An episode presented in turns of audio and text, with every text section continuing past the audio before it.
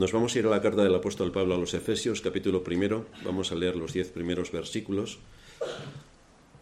para introducirnos en lo que es la gracia, porque toda la cristiandad habla de la gracia, que somos salvos por la gracia de Dios. Pero tenemos bastante dudas, o mejor dicho, no tenemos ninguna duda de que no tienen ni la más remota idea de lo que eso significa. Así que hoy nos vamos a introducir una vez más en qué es la gracia de Dios y de qué está hablando el apóstol cuando se refiere a que somos salvos por gracia. ¿Qué es esta gracia que Dios lleva a cabo en la salvación de su pueblo? Pues esto es lo que nos va a exponer aquí el apóstol Pablo y sobre lo que vamos a meditar. Efesios capítulo 2. Y Él os dio vida a vosotros cuando estabais muertos. Esto es importante porque la cristiandad, como todo el mundo sabe, está viva. Pero aquí el apóstol es bastante enfático. Él os dio vida a vosotros cuando estabais muertos en vuestros delitos y pecados, en los cuales anduvisteis en otro tiempo siguiendo la corriente de este mundo, conforme al príncipe de la potestad del aire, el espíritu que ahora opera en los hijos de desobediencia, es decir, erais esclavos de Satanás. Aparte de estar muertos, erais esclavos de Satanás, entre los cuales también todos nosotros vivimos en otro tiempo en los deseos de nuestra carne, haciendo la voluntad de la carne y de los pensamientos, y éramos por naturaleza hijos de ira lo mismo que los demás. No éramos hijos de Dios, éramos hijos de ira. Otra ratificación contundente que hace aquí el apóstol. Pero Dios, y aquí viene el contraste, que es rico en misericordia, por su gran amor con que nos amó, aun estando nosotros muertos en pecados, a pesar de estar muertos, nos dio vida juntamente con Cristo. Por gracia sois salvos. Y juntamente con Él nos resucitó, y asimismo nos hizo sentar en los lugares celestiales con Cristo Jesús para mostrar en los siglos venideros las abundantes riquezas de su gracia en su bondad para con nosotros, en Cristo Jesús.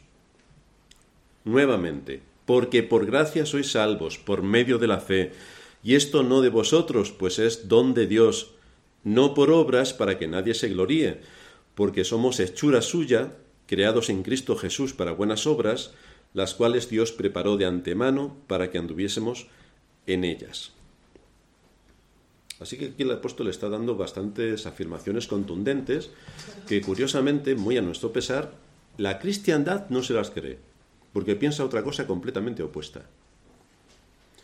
En el desarrollo de las doctrinas, tan atacadas por la misma cristiandad que solamente mencionar doctrinas ya les salen sarpullidos, porque no pueden entender que hay una doctrina, pues sí, la Biblia es una doctrina, la enseñanza bíblica tiene muchas doctrinas.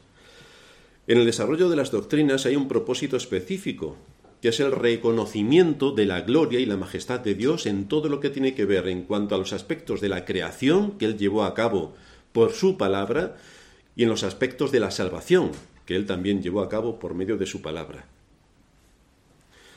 Un cristiano verdadero cree en la autoridad absoluta de las sagradas escrituras. No empieza a añadirle, bueno, pero esto es que fue para aquella época, pero para nosotros no se aplica. Mujeres pastoras hoy. Hombre, claro que sí, es que antes no había pastoras porque era otra época, estaban mal eh, mentalmente, eran retrasados mentales, pero ahora que nosotros ya somos muy avanzados, como todo el mundo puede ver, pues nosotros ponemos mujeres pastoras, pastoros, pastorus, de todo tipo. Porque somos muy, muy... Estamos en el siglo XXI, como todo el mundo sabe. Pero un cristiano verdadero cree en la autoridad de las Sagradas Escrituras tal y como las Escrituras eh, se muestran y se revelan a sí mismas. Cree en un solo Dios en tres personas, Padre, Hijo y Espíritu Santo. Cree que Dios creó el mundo de la nada por la palabra de su poder en seis días literales, porque es lo que enseña la Escritura. Cree que Dios creó al hombre de acuerdo a su imagen y semejanza, y los creó como varón y hembra. Esto es lo que enseña la Escritura. le dio al hombre un mandato de sojuzgar y dominar la tierra, y para ello lo dotó con inteligencia. Esto es lo que enseña la escritura. A nivel moral también le dio la conciencia para implantar en ella la ley de su creador, de manera que todos los seres humanos, independientemente del lugar, de la época o de la cultura en la que nazcan, traen impresa en su conciencia la ley de Dios. Esto es lo que enseña la escritura. Como también nos enseña la escritura, hubo un hecho que afectó a toda la raza humana y que se ubica en la caída de nuestros primeros padres. En vez de que Adán reconociera la grandeza de su creador, su bondad al ubicarle en el Edén, en lugar de someterse en obediencia a Dios según el mandato que le había dado, Adán decidió desobedecer a Dios tomando el fruto del árbol prohibido. Hacemos un paréntesis para decir que la fruta prohibida no era una manzana. Esto es el cuento que nos cuentan y que cuando hablas a la cristiandad de cuál es la fruta prohibida era una manzana. Para empezar, no dice qué fruta era. Y para seguir, independientemente de la fruta que era, el árbol se quedó allí. De manera que no hay más fruta, porque luego cuando salieron del Edén, dos ángeles guardaron la entrada al Edén y nadie más pudo entrar. Así que no sabemos qué fruta era, porque el árbol del cual manaba esa fruta se quedó allí dentro del Edén y nadie más pudo entrar. De manera que el cuento de la manzana tan creído por la cristiandad también es otra mentira, otra mentira. Adán, por tanto, no tuvo en cuenta la advertencia severa de Dios que dijo que el día que comieras de este fruto, morirás. Pero parece que no pasaba nada, pensó Adán, y comió del fruto que le dio su mujer. Así que Eva, escuchando a Satanás, que le llevó a cuestionar todo lo que Dios le había ordenado, dudó de la palabra de Dios, tomó de la fruta prohibida y la dio a su marido, quien también, como Eva, cayó de esta manera. Esto implicaba desobediencia, y esta desobediencia tenía grandes y graves consecuencias. Desde luego este asunto de la caída lo quiere ignorar la cristiandad. Parece que la caída solamente se cayó a Adán y Eva, ellos se cayeron y todos los demás venimos aquí tan contentos, tan felices, somos perfectos, de hecho todos los niños se salvan, como todo el mundo sabe, y esto es por la influencia católico-romana porque parece que como los niños no han pecado, pues van al cielo, porque no han pecado. Es decir, que van al cielo por las obras. Pero esto no es lo que enseña la escritura. Nosotros no sabemos qué niños van al cielo y qué niños no van. Ahora, decir que todos los niños van al cielo es una barbaridad estratosférica, porque esto no es lo que enseña la escritura. Somos salvos por gracia, por medio de la fe, no por obras, y lo que ellos están diciendo, gracias a la Iglesia católico-romana, es que los niños, como parece que no han pecado, todos van al cielo. Pero nosotros no tenemos que pecar para ser pecadores, porque nuestro padre Adán ya cayó, y por lo tanto toda su descendencia ya venimos corrompidos, ya hemos caído.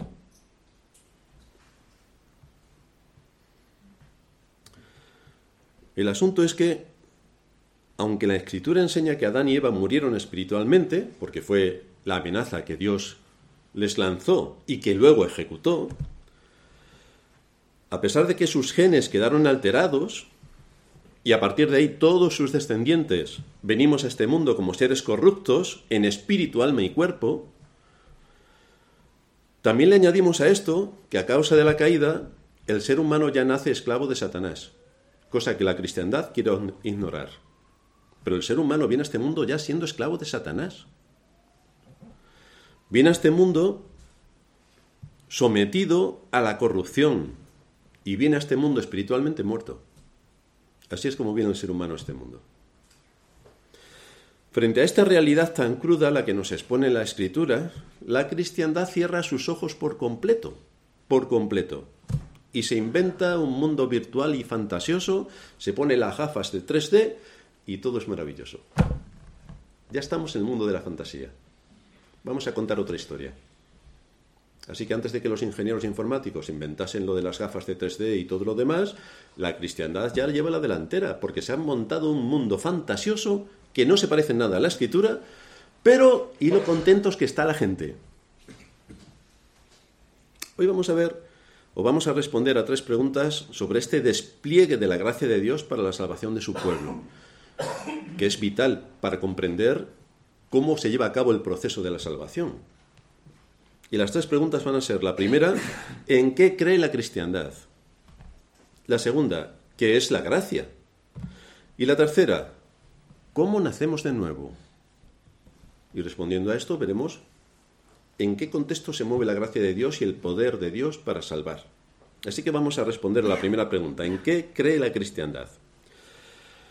La cristiandad en general, y me refiero a los católicos, los ortodoxos y la mayor parte de los evangélicos, retorciendo la enseñanza bíblica, entienden que solo Adán quedó afectado por la caída. A él solo le afectó. Porque como todo el mundo sabe, y todo el mundo puede ver, nadie se muere.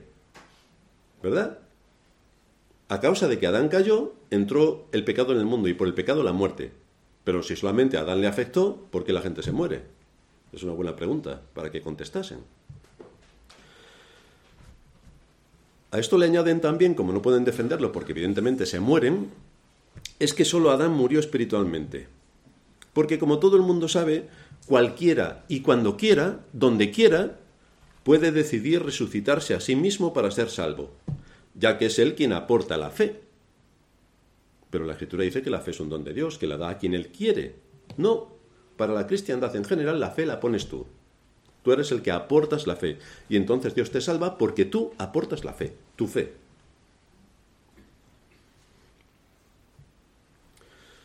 De hecho, afirmar que Dios es soberano para ejercer su voluntad en los cielos y en la tierra, y que Cristo murió únicamente por su pueblo, que es lo que enseña la Escritura, es duramente criticado por la cristiandad, que piensa que disponemos del libre albedrío para volver a Dios cuando queramos. Es decir, el ser humano puede volver a Dios cuando quiera a pesar de que está muerto espiritualmente, a pesar de que es un ser corrompido de entendimiento y le afecta a todas las áreas de su voluntad y a pesar de que es esclavo de Satanás. Pues a pesar de todo esto, el ser humano hace así y ya es creyente. Así que se presenta a Cristo, y esto es lo que hay generalmente en todas las iglesias, se presenta a Cristo, que es el Rey de Reyes, que es el Señor de Señores, como un mendigo suplicante, sobre todo ahora en Navidad, claro, como un mendigo suplicante dirigiéndose a un ser corrupto hasta la médula para ver si le permite salvarse. Por favor, coge mi mano y sálvate. Y así se presenta Cristo, como un mendigo suplicante, el Rey de Reyes. El Señor de la Gloria, el Todopoderoso, le ruega y le suplica a una criatura que está por debajo del gusano en la escala evolutiva, que se haga hijo de Dios, que Él se haga a sí mismo hijo de Dios. Esto es lo que el rey de reyes le suplica a un gusano. Yo no sé si la cristiandad ha caído en estas cosas, pero a la vista está que no. Así que el Dios que creó los cielos y la tierra, quien domina sobre toda su creación, tanto el universo visible como el invisible, resulta que no tiene poder para llevar a cabo algo trascendente como es salvar, de acuerdo a su soberano propósito, a un pecador en concreto. Y que para esto tenga que enviar a su propio Hijo, la segunda persona de la Trinidad, igual en gloria, en poder y majestad, para hacer su nombre y morir en la cruz, para ver si a alguien se le ocurre, se le pasa por la imaginación, cae en la cuenta de que necesita salvarse. La cristiandad cree que una persona que ya nace siendo enemigo de Dios, a quien odia con toda su alma, que es esclavo de Satanás, y que está muerto espiritualmente, puede resucitarse a sí mismo. Puede declararse legalmente hijo de Dios por sí mismo, porque Él es quien elige. No sabemos qué poder tiene para nacer de nuevo, ni bajo qué aspecto legal puede hacerse a sí mismo hijo de Dios. Pero esto es lo que la cristiandad cree en su mundo virtual. Esto es lo que la cristiandad cree. Si Pablo nos dice en Romanos 8:7, por cuanto los designios de la carne son enemistad contra Dios, porque no se sujetan a la ley de Dios, ni tampoco pueden, esto la cristiandad no se lo aplica. Porque parece ser que por algún artificio mágico, un ser corrupto y caído, muerto espiritualmente y esclavo de Satanás, sí que puede romper la enemistad contra Dios de la que viene de fábrica, sí puede sujetarse a la ley de Dios sin la ayuda del Espíritu, y sí puede resucitarse a sí mismo sin la ayuda tampoco del Espíritu. Bueno, la ayuda no, sin la obra espectacular del Espíritu. Sí que lo puede hacer. Se puede despojar de su corrupción.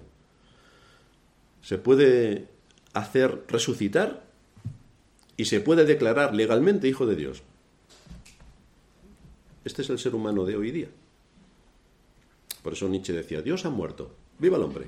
Pues aquí está el hombre, con todas sus características particulares. Debido a que el ser humano se atribuye este gran poder, pues resulta que a Dios le quita todo su poder. Entonces, ¿a qué Dios adoramos? Si todo el poder en la salvación es mío. Sí, Dios hizo la posibilidad, pero la realidad es mía el que tiene el poder de decidir sobre algo tan trascendente como es la vida eterna, ser hecho hijo de Dios, eh, despejarme y despegarme de ser esclavo de Satanás y no tener una naturaleza corrompida, el que pueda hacer todo eso soy yo, que soy quien decido. Y cuando tú le dices a este tipo de personas que eso es una obra, que la decisión también es una obra, te dicen, no, no, no, no, no, todo esto es por la gracia de Dios. Así que no se necesita la obra imprescindible del Espíritu Santo, ni por supuesto se necesita el don de la fe, y el ser humano se presenta en una posición tal de superioridad que ni el mismo Dios le puede contradecir en ninguna de sus decisiones. ¿Cómo Dios hará tal cosa? De decirme a mí ah, si quiero creer o no. ¿Cómo Dios va a elegir por mí? Bueno, el ser humano tiene un concepto altísimo de lo que él es, que repito, no llega al nivel del gusano, pero al ser humano le da igual. Se pone sus gafas 3D virtuales o 4 de ya y le importa todo un comino. Todo le da igual. Esto los cristianos, los no cristianos ya ni contar. Así que nos encontramos que según la escritura, Dios es soberano. Pero en la mente de la cristiandad, el soberano es el hombre, que es quien decide. ¿Tú qué papel tienes en la decisión de lo que haga el presidente del gobierno? Exactamente un cero. Pero en la cristiandad, el ponerse al nivel de Dios y decidir por Dios, para la cristiandad es el ser humano el que lo tiene. Nos encontramos con que la escritura afirma que no hay quien detenga su mano, pero la cristiandad la detiene, porque no depende de la voluntad de Dios, sino depende de la voluntad del hombre. La escritura nos presenta a Dios como legislador, pero al final es el ser humano el que legisla, porque o bien ignora las, las leyes, o ignora la ley, los diez mandamientos, o simplemente lo desprecia, porque eso no se aplica, como todo el mundo sabe. No se aplican los diez mandamientos en nuestra época porque vivimos en la gracia, otro cuento estratosférico. Así que no hay que guardar los mandamientos.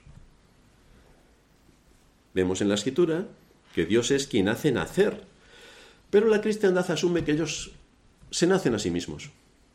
Como todo el mundo sabe, todos estamos aquí porque nosotros, nosotros hemos querido nacer. Nuestros padres no intervinieron en absoluto. Y aquí estamos por generación espontánea. En resumen, la cristiandad asume el papel de Dios, se sienta como Dios, legisla como Dios y se hace pasar por Dios en su poder y en su soberanía para salvar. Esta es la cristiandad. Luego, cuando lee el texto de Pablo, está diciendo, ¿quién será este que se siente en el lugar de Dios? ¿Quién será? ¿Algún ser maléfico? ¿Será Pedro Sánchez? ¿Quién será? Pues sois vosotros, sois vosotros los cristianos, sois vosotros. Os estáis sentando en el lugar de Dios, estáis tomando las decisiones de Dios, os ponéis en un papel de soberanía como Dios y hacéis todo lo que Dios hace. Le quitáis a Dios su poder, su gloria, su majestad y su honra. Ahí tenemos a, la, gran cristiandad. Por supuesto que todo esto se presenta en las mal llamadas iglesias de una manera extraordinariamente rosa, porque sabéis que cuando la inteligencia no funciona, la emoción es la que marca absolutamente todo. Así que los sermones, si es que los hay, son de autoestima. Y si le pueden poner una música de fondo, mejor para que las emociones fluyan. Unos violines aquí cuando estamos diciendo, pero ¿por qué no te conviertes si el Señor está llamando a la puerta de tu corazón? Es falso por completo, porque es un texto sacado de su contexto que se dirige a una iglesia y lo utilizan para llamar a los pecadores. ¿por qué no abrazas al Señor? Todo aquí con violines, venganéis con violines, eh, Adina también con otro violín. Pero ¿por qué no os convertís? Que os espera la gloria eterna. ¿Más violines? Claro, la gente que va a hacer. Pues claro, yo me convierto y yo y yo. Venga, cacahuetes para todos. Hala, hemos llegado al imperio de los monos. Esto es realmente alucinante, pero así, manipulando las emociones, es como la gente llega a imaginar que eso es estar en la verdadera religión, cuando está en camino al infierno. Pero fijaos qué bonito. Vamos al infierno tan contentos. Por eso hemos dicho muchas veces que si hay un departamento de marketing espectacular, es el del infierno, que te vende unos cuentos estratosféricos, extraordinarios, fantásticos. Lo que pasa es que luego cuando se abre la puerta del infierno nada se parece. Pero, mientras que llegas, lo bien que te lo pasas, así estamos. Así que deja entrar al Señor en tu corazón y que tome tu vida. Y después, como ya hacen en muchas iglesias, cantamos canciones con la música de Disney. Qué bonito, qué bonito. Ay, es que ¿cómo vamos a cantar canciones, himnos del siglo XVI, de nuestros padres reformadores? ¿Cómo vamos a cantar eso tan antiguo de hace cuatro siglos? Mejor cantamos las canciones de los perversos de Disney y sonreímos, enseñamos los dientes profiden, y si no vamos al dentista, no está Pedro, pero ya nos oirá, y así todos están contentos. ¡Qué fantástico! ¡Qué, qué, qué contentos que estamos! Sobre esto Daniel advierte, en el capítulo 11, versículo 32 de su libro, con lisonjas seducirá a los violadores del pacto. Pero es donde está la cristiandad, violando el pacto. Con lisonjas, con cuentos, con mentiras los seducirá. De manera que si la cristiandad no quiere entender lo que Dios claramente enseña en su palabra, entonces son engañados más allá de su imaginación. ¿Esto es lo que queréis, Disney? Pues esto es lo que tendréis, Disney. Y por otra parte se cumple también lo que Pablo advierte en Romanos 16, 18 respecto a todos los que enseñan estas cosas, porque tales personas no sirven a nuestro Señor Jesucristo, sino a sus propios vientres, y con suaves palabras y lisonjas engañan los corazones de los ingenuos. ¿Dónde está la cristiandad hoy? Pues aquí están, con suaves palabras y lisonjas, siendo engañados por ingenuos. Pero ¿por qué no se leen las escrituras? las escrituras por las que murieron cientos y cientos y cientos de antepasados nuestros solamente por tener la Biblia y poder tener acceso a ella para leerla. Hoy todos la tienen, pero nadie se la cree. Nadie se la cree. La escritura enseña una cosa, pero como vivimos en el siglo XXI, lo que enseña la escritura para nuestro siglo no tiene relevancia. Porque evidentemente nosotros somos muy inteligentes, más que Dios. Y bueno, la escritura al final de cuentas la escribieron hombres, que es ya lo que acaban diciendo. Por lo tanto, ¿qué haces en una iglesia? ¿Por qué no te vas al circo? Que es allí donde podrás encontrar tu lugar natural. Esta es la foto terrible de la cristiandad. Crédula con todos los cuentos que le cuentan e incrédula para todo lo que tiene que ver con la doctrina que enseña la palabra. Es bastante curioso. Crédula con las mentiras e incrédula con la verdad. Esta es la cristiandad reniegan de la doctrina, reniegan de la ley, reniegan de la soberanía de Dios, o lo que es igual, son unos renegados. Bienvenida cristiandad, sois unos renegados, porque reniegan de todo lo que tiene que ver con la enseñanza bíblica. A pesar de que con claridad se expone lo que ocurrió con la caída, la cristiandad no se lo cree, no se lo cree. Pablo dice en Romanos 5:12, por tanto, como el pecado entró en el mundo por un hombre y por el pecado la muerte, así la muerte pasó a todos los hombres por cuanto todos pecaron. Esta es la terrible herencia de todo ser humano que viene a este mundo, de todo ser humano, sin excepción. Y Pablo dice en otro texto, en Romanos 3:23, por cuanto todos pecaron y están destituidos de la gloria de Dios. Este es un versículo que la cristiandad se lo sabe de memoria, pero no lo entienden por cuanto todos pecaron y todos están destituidos de la gloria de Dios. Todos. Todos los seres humanos, sin excepción, están destituidos de la gloria de, Dios. Es decir, es imposible para un ser humano acercarse a Dios. Es imposible. Es imposible. Está fuera de su capacidad. Y aquí no se hace ninguna distinción entre el recién nacido y quien tenga 100 años. No depende de la edad que tengas para ser salvo. Depende de la gracia de Dios para salvar, no de tu edad. Es decir, muchos creen, repito, que los niños se salvan. Es decir, si a Sorín, que tiene veintipico años, le hubiéramos pegado un tiro teniendo un año, se hubiera salvado. Y así corremos el riesgo de que se pueda perder cuando tenga 98. Pues mejor pegarle un tiro cuando tiene un año, ¿no os parece? Luego Sorín hablará conmigo la salida. Pero es un ejemplo. Todos los seres humanos pecaron y todos están excluidos de la gloria de Dios, porque esto no depende de la edad. Porque cada uno de los seres humanos que viene a este mundo es un hijo corrupto de Adán, no es un hijo de Dios, es un hijo corrupto de Adán. Y Pablo dice que todos éramos hijos de ira. Y cuando se dirige a la iglesia de Éfeso, les está diciendo, éramos hijos de ira lo mismo que los demás. No había ninguna distinción en nosotros. Por ser nosotros quienes somos no había ninguna distinción. La distinción la hizo la gracia de Dios, no nosotros. De manera que podemos de manera que quedamos como criaturas que somos sin ningún acceso a Dios por causa de la desobediencia de Adán. Esa es nuestra triste situación. Al contrario de lo que enseña la Iglesia Católica y que cree la mayoría de la evangélica, las personas que venimos a este mundo no somos hijos de Dios. No, somos criaturas de Dios porque Dios es el creador, pero no somos sus hijos porque al nivel de hijos suyos solamente acceden aquellos sobre quienes el Espíritu Santo ha operado el nuevo nacimiento, solo ellos. Y les ha cambiado la posición legal. Pero sobre esto nosotros no tenemos ningún poder. Ninguno. La realidad es que nacemos muertos espiritualmente, corrompidos, odiando a Dios, siendo esclavos de Satanás, sin embargo, la palabra de Dios nos dice que Él usa un método para que esta situación se revierta. Y es Dios quien toma la iniciativa para revertir esta situación en algunos, no en todos, en algunos. Por eso el Señor en Juan 15, 16 dice, no me elegisteis vosotros a mí, sino que yo os elegí a vosotros. yo os elegí a vosotros.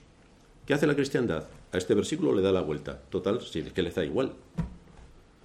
Pero el Señor lo dice con bastante contundencia. Y tampoco hay que ir a estudiar a Oxford para saber lo que está diciendo. No me elegisteis vosotros a mí, sino que yo os elegí a vosotros. Yo os elegí a vosotros. Este es un aspecto de vital importancia para dar vida espiritual a quien está muerto por la herencia que ha recibido de su padre Adán. Por eso el Señor es determinante con las palabras que dirige a Moisés en el texto que leíamos en Éxodo 33. Moisés le dijo, te ruego que me muestres tu gloria. Y le respondió el Señor, yo haré pasar todo mi bien delante de tu rostro y proclamaré el nombre de Jehová delante de ti y tendré misericordia del que tenga misericordia y seré clemente con quien quiera ser clemente. Luego esto lo toma el apóstol Pablo en Romanos 9 y nos lo explica más, entra más a fondo. A Jacob amé, a Esaú aborrecí. Así que no depende del que quiere ni del que corre, sino de quien Dios tiene misericordia.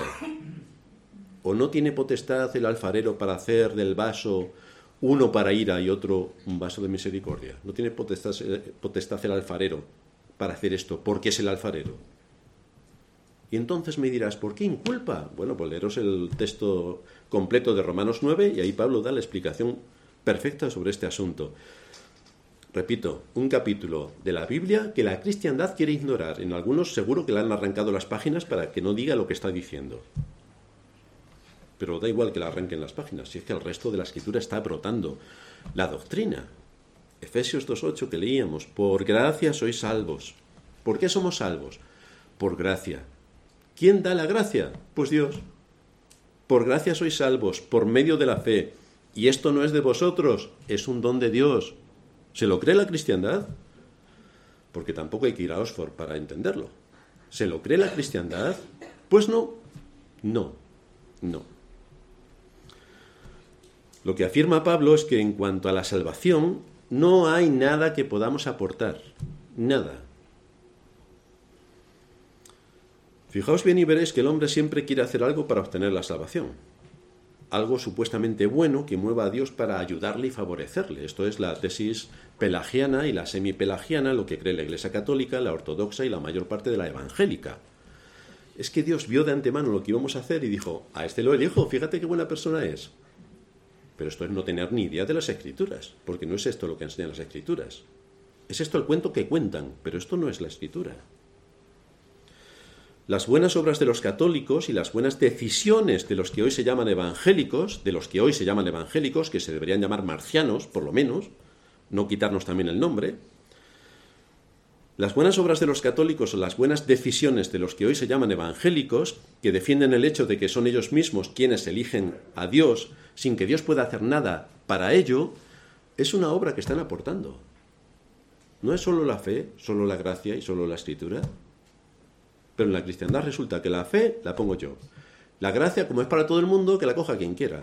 Y solo la escritura depende, porque ya la escritura no nos vale ya le damos otra interpretación a la escritura que no tiene nada que ver con la interpretación correcta, porque tampoco importa qué interpretación le demos.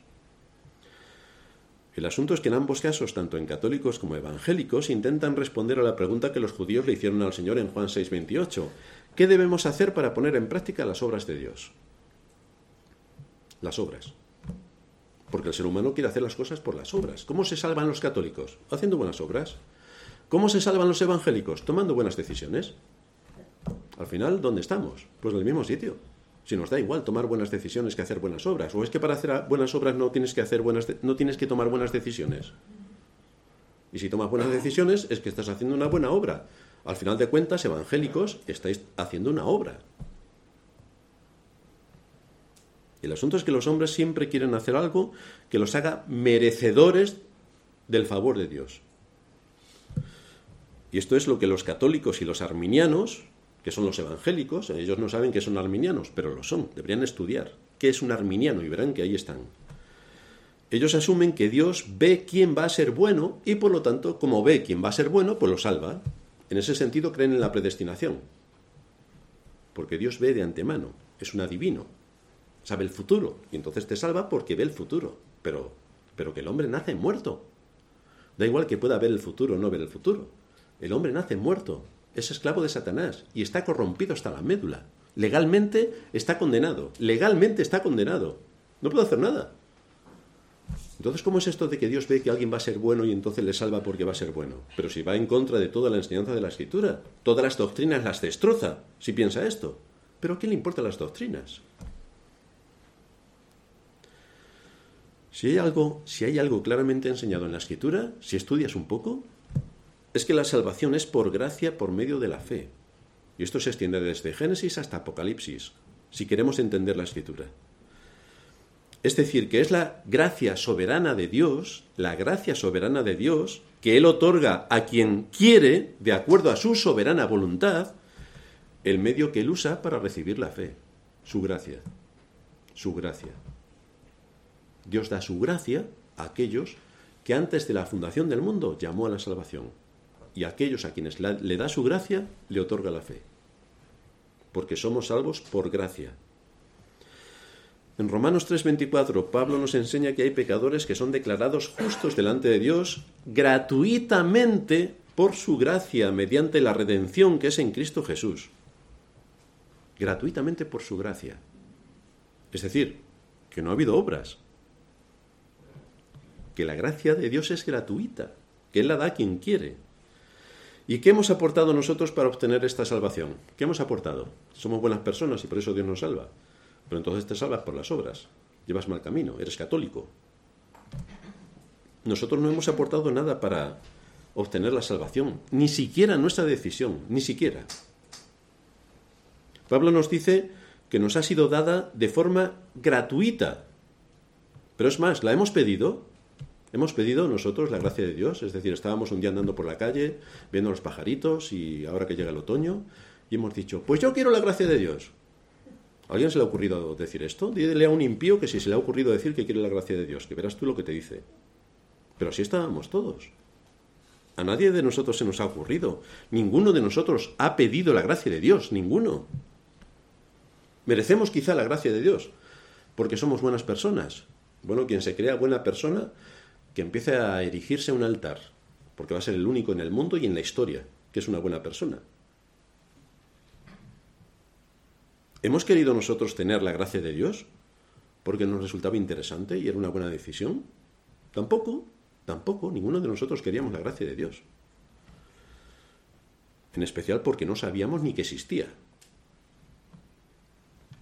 De manera que ha habido un poder superior a nuestro conocimiento y a nuestra existencia, el que ha estado operando para llevar a cabo un suceso extraordinario. Así que para indagar más en este aspecto de la gracia, vamos a ver en segundo lugar qué es la gracia. ¿Qué es la gracia? Vamos a preguntarle a un arminiano qué es la gracia y veréis el cuento que nos cuenta. Pero cuando la Biblia dice que somos salvos por gracia, ¿qué quiere decir? ¿Qué quiere decir? No lo que dice, sino lo que quiere decir. Somos salvos por gracia, ¿qué significa? Si buscamos en cualquier manual, nos dirá que la gracia de Dios se define como un favor que Él concede a personas que no lo merecen, que gracia es un favor inmerecido. Pero entonces, ¿por qué los arminianos dicen que como ellos son buenas personas, Dios los vio de antemano y los salvó por eso, porque eran buenas personas, porque tomaron buenas decisiones? Pero la definición ya choca incluso con su afirmación. No merecemos lo que Dios nos da. No nos lo merecemos. No hay ninguna cosa en nosotros o que haya sido hecha por nosotros que mueva a Dios para darnos su gracia. No hay nada. No hay nada.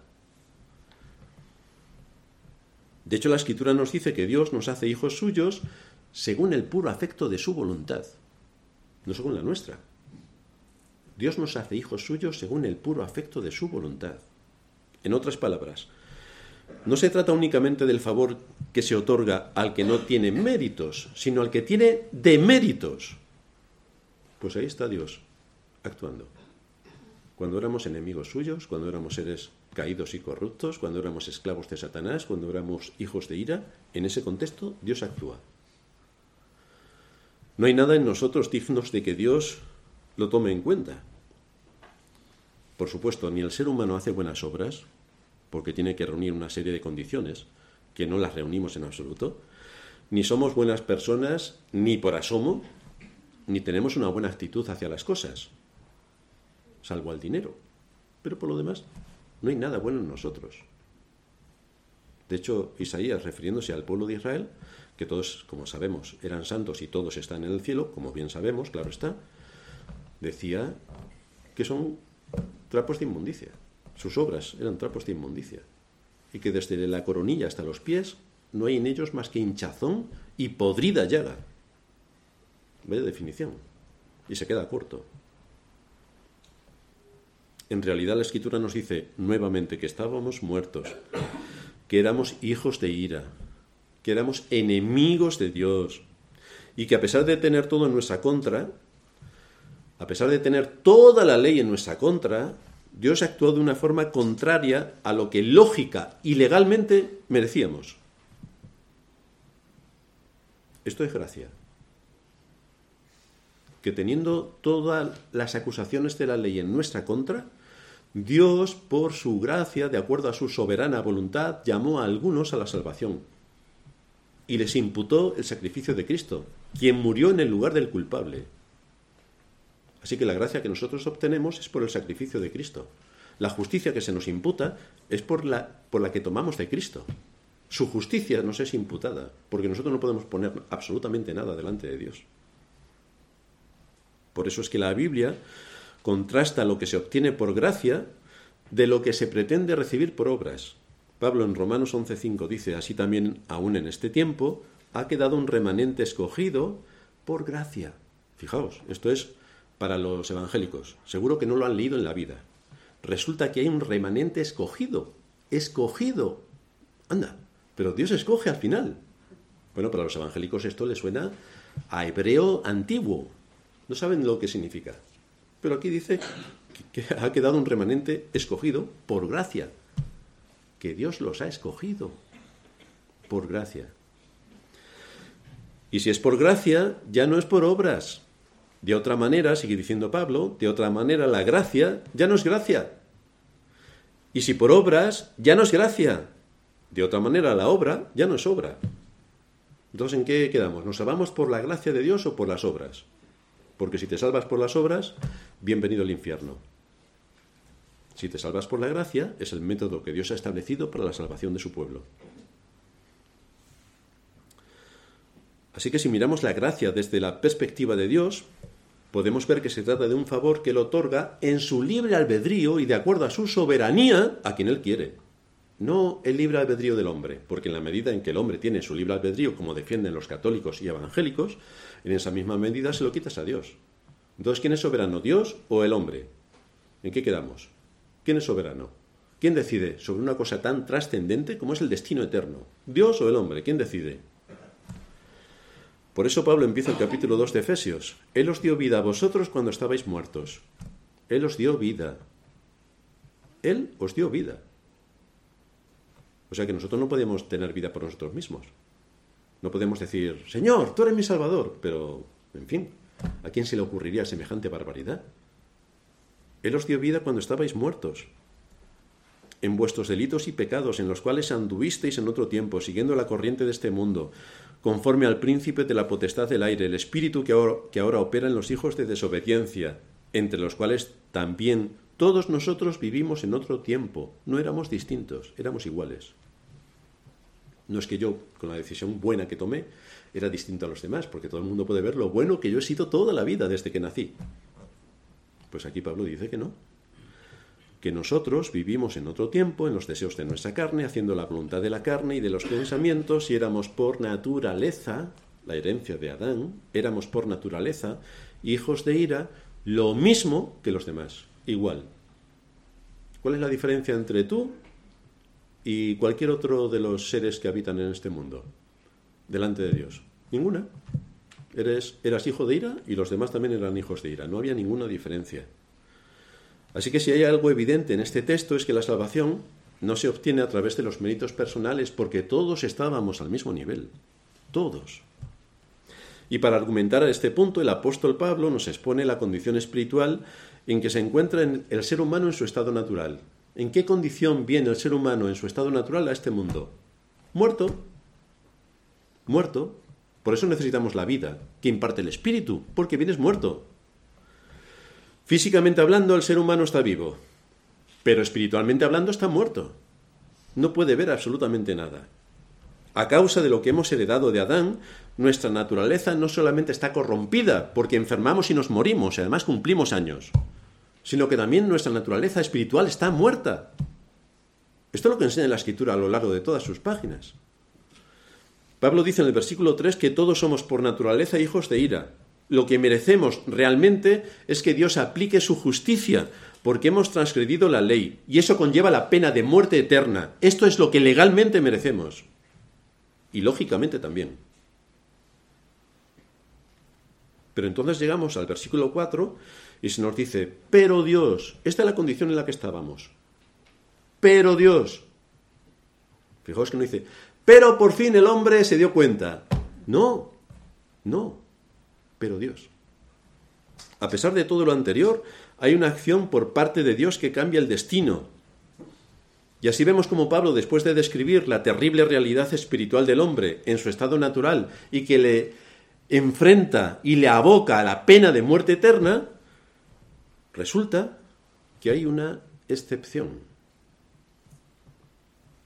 Pero Dios que es rico en misericordia por su gran amor con que nos amó, aun estando muertos, no es que, bueno, nos dimos cuenta. Y entonces, como nos dimos cuenta, le dijimos al Señor, Señor, sálvanos. No, no, no, no, no, no. Aún estando muertos en pecados, nos dio vida juntamente con Cristo. Cuando estábamos muertos, nos dio vida. Porque si ya estás vivo, ¿para qué te va a dar vida? No, es que la vida te la da cuando estábamos muertos. Sin ninguna posibilidad de acercarnos a Dios, de elegir a Dios, de saber ni siquiera todo lo que tenía que ver con Dios. Nada, a pesar de todo. Dios nos dio vida. Pablo resalta la gracia de Dios en contraste con la situación terrible del hombre. No nos dice simplemente que Dios tiene misericordia, sino que Dios es rico en misericordia. Y no dice simplemente que Dios nos amó, sino que lo hizo con un gran amor, un gran amor. Para entregar a su Hijo por nosotros hay que tener un gran amor. De manera que estas palabras que Dios le dijo a Moisés, me compadeceré de quien me compadezca, tiene su cumplimiento en aquellos que le fueron dados por Dios Padre a Cristo para que muriera por ellos. Me compadeceré de quien me compadezca. Tendré misericordia de quien quiera tener misericordia. Y así el Señor pudo decir, de los que me diste, no perdí ni uno. Porque Dios tiene misericordia de quien quiere, no de todos de un número elegido, un remanente escogido, que es salvado por gracia, como afirma tajantemente la Escritura. Y con la muerte de Cristo en la cruz, poniendo su vida a favor de su pueblo, la justicia que demandaba la ley quedó satisfecha. Y su gracia es la que se evidencia en la salvación de los perdidos, que son arrancados de la esclavitud de Satanás, que son liberados de las consecuencias eternas del pecado y que son librados de la muerte eterna. Todo esto es lo que Cristo hizo en la cruz para salvar a su pueblo. Un sustituto que pagó por nosotros. ¿Sabéis una idea bastante interesante que ocurría en la Edad Media, en la Baja, en la Edad Media y en la Alta Edad Media? Pues también había algunos nobles, hoy eso no ocurre, que sustraían del tesoro público eso es porque estaban en la Edad Media, pero hoy a nadie se le ocurre semejante cosa. Hoy ya, en fin, siglo XXI, imaginaos, todo perfecto. Pero en la Edad Media sí que ocurría esto. Entonces a quien delinquía de esta manera se le aplicaba la pena de muerte. Hoy como mucho son dos años de cárcel, que no entras a la cárcel porque son dos años, pero te puedes limpiar todo el erario público sin problemas. Porque ya somos, en fin, gente del siglo XXI, repito. Pero en aquel tiempo resulta que el rey los mandaba matar a los nobles. Y entonces había una estrategia bastante interesante. Y es que, como todo el mundo sabe, siempre ha habido pobres. Así que el noble se acercaba a una de las familias más pobres y le decía, si tú quieres ser mi sustituto y que te seccionen la cabeza, solo eso, yo le daré una gran fortuna a tu familia para que viva tranquila el resto de sus días. Y entonces llegaban a este acuerdo.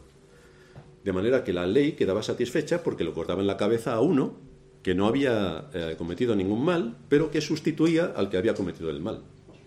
Esto a nosotros nos puede parecer una barbaridad, pero es exactamente lo que hizo Cristo, en nuestro lugar. El justo padeció por los injustos para llevarnos a Dios. Es lo que hizo. La ley aceptó el sacrificio de un mediador, el sustituto.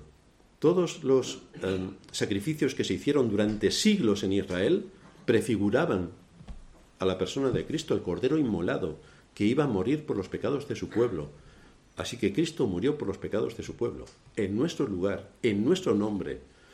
La ley quedó satisfecha y su justicia se nos aplica a nosotros, que resulta que éramos los injustos. Por nosotros fue por quien murió Cristo. También nos dice Pablo en 2 Corintios 5:21, al que no conoció pecado, por nosotros lo hizo pecado para que nosotros fuésemos hechos justicia de Dios en él. Él pagó por nuestros pecados y delitos. Si estamos hoy en Cristo ha sido únicamente por la gracia de Dios, porque no había nada en nosotros que mereciera la salvación, absolutamente nada. Lo que sí hay mucho es que merecemos la condenación. Esto sí que a raudales. Pero la salvación, si no es por la gracia de Dios, es imposible. Y esto nos lleva a nuestro último punto. ¿Cómo se lleva a cabo el nuevo nacimiento? Punto tercero. ¿Cómo se lleva a cabo el nuevo nacimiento? Porque a lo mejor hay que nacer de nuevo, como el Señor le dijo a Nicodemo, a lo mejor. Un gran pasaje sobre este tema se encuentra en Efesios 1.16. Y allí nos encontramos al apóstol Pablo orando para que los creyentes tengan los ojos de su entendimiento iluminados a fin de que conozcan cuál es la supereminente grandeza de su poder para con nosotros los que creemos, según la operación del poder de su fuerza, la cual operó en Cristo resucitándole de los muertos. Es un texto bastante interesante, porque habla de cómo opera el nuevo nacimiento llevado a cabo por el Espíritu Santo. No solamente está hablando aquí de la fuerza del poder de Dios ni de su grandeza, sino de la extraordinaria grandeza de su poder para con nosotros los creyentes. Es decir, para pasar una persona de muerte a vida, no es la persona la que dice, me voy a salvar, ya ha pasado de muerte a vida, ya está. como ya he dicho otras veces que hacen hoy los guays. Hoy, hoy soy guay, mañana soy guay. Pues cuando ellos lo deciden lo hacen, pero en el tema de la salvación no funciona así. También debemos fijarnos en la comparativa que hace diciendo nosotros los que creemos conforme a la fuerza de su poder, el cual obró en Cristo Jesús cuando le resucitó de entre los muertos. Los que creemos conforme a la fuerza de su poder. En realidad está diciendo su extraordinario poder. Cuando resucitó a Cristo, hubo un extraordinario poder que afectó al mismo Satanás y a todas sus huestes en la resurrección de Cristo. Hubo un extraordinario poder, porque lo que estaba ocurriendo era la culminación del plan redentor, por el que se llevaba a cabo todo lo que Dios desde la eternidad había planificado y ejecutado en ese mismo momento, en la resurrección de Cristo, el punto culminante de la redención. Hubo, por tanto, un despliegue extraordinario de poder. Y esto es así porque había una dificultad grave que vencer en ese momento que era la conquista final de la gracia. Cómo la gracia iba a conquistar los corazones de todos, de todos aquellos que Dios llamó desde la eternidad y que culminaba en la resurrección de Cristo.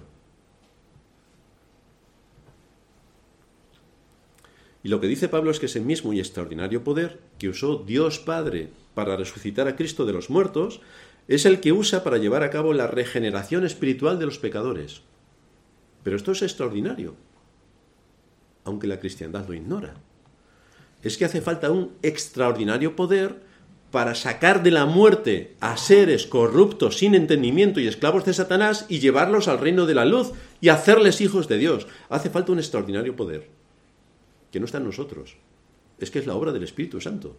El Espíritu Santo es quien convence de justicia, es quien convence de pecado, de justicia y de juicio. Es una obra exclusiva del Espíritu Santo. Y se necesita un extraordinario poder para llevar a cabo esta acción, que es la que Él hace.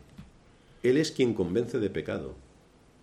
Es únicamente Él quien lo hace. Es Él quien da la vida. El Espíritu de Dios se movía sobre la faz de la tierra.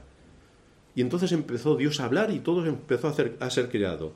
Y es el Espíritu Santo también quien está en la faz de nuestro espíritu. Y es el que nos trae a la vida, igual que trajo a la vida la creación.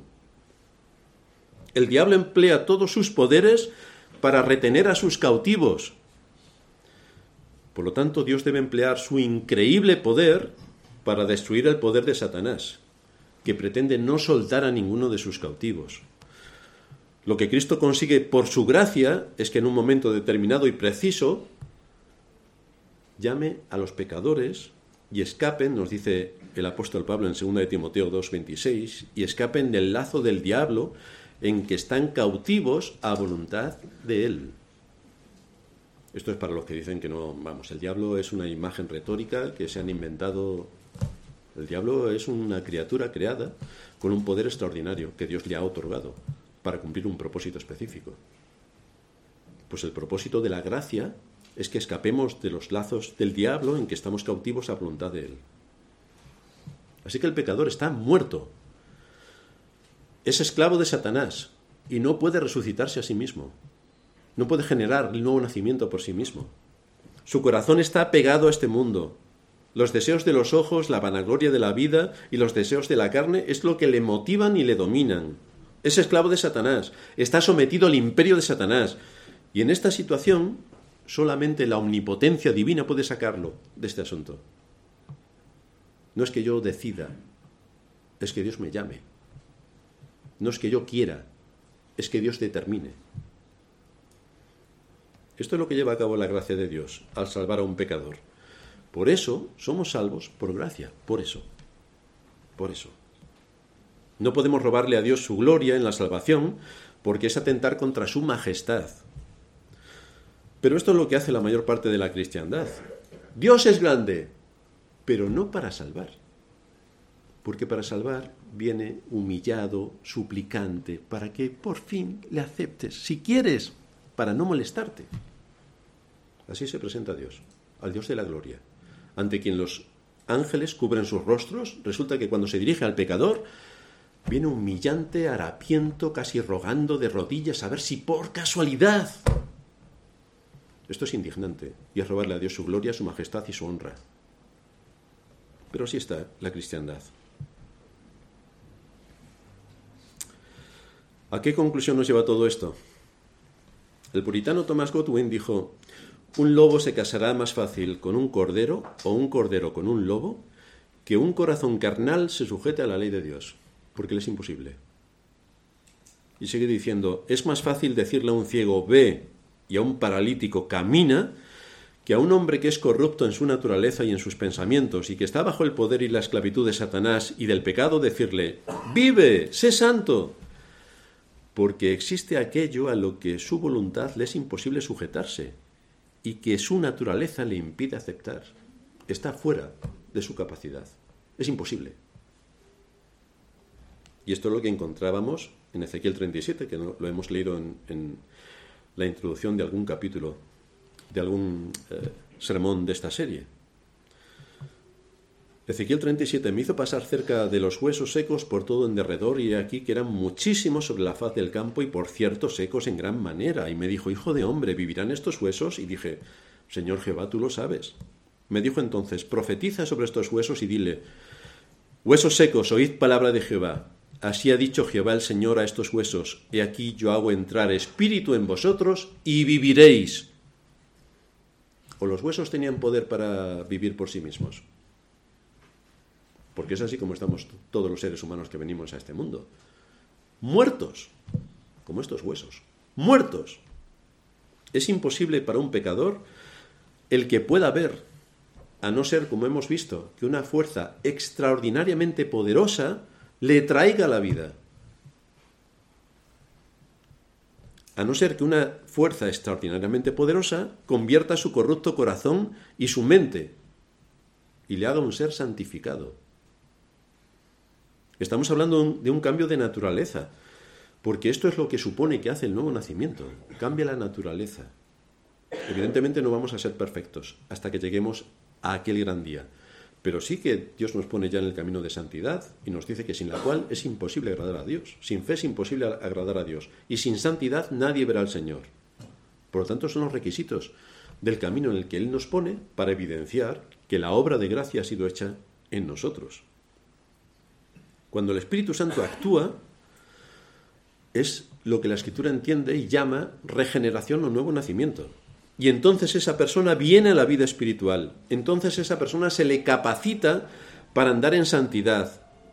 Entonces ocurren todas estas cosas. Entonces puede tomar para sí el sacrificio de Cristo. Es la música que estábamos esperando de fondo para ambientar el ambiente, ahora que estamos ya terminando. Vaya, se nos han ido los violines entonces podrá tomar para sí el sacrificio de Cristo. Cuando el Espíritu Santo ya ha actuado y lo ha regenerado, entonces, entonces dice, sí, pero es que ya estás vivo. Entonces ya estás vivo.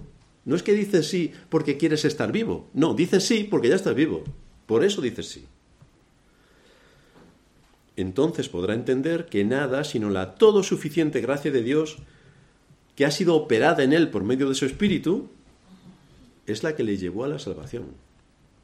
Entonces, cuando empieza a estudiar las escrituras, comprende el encaje de las doctrinas. Y entonces entiende cómo antes de la fundación del mundo Dios ya le llamó para la salvación.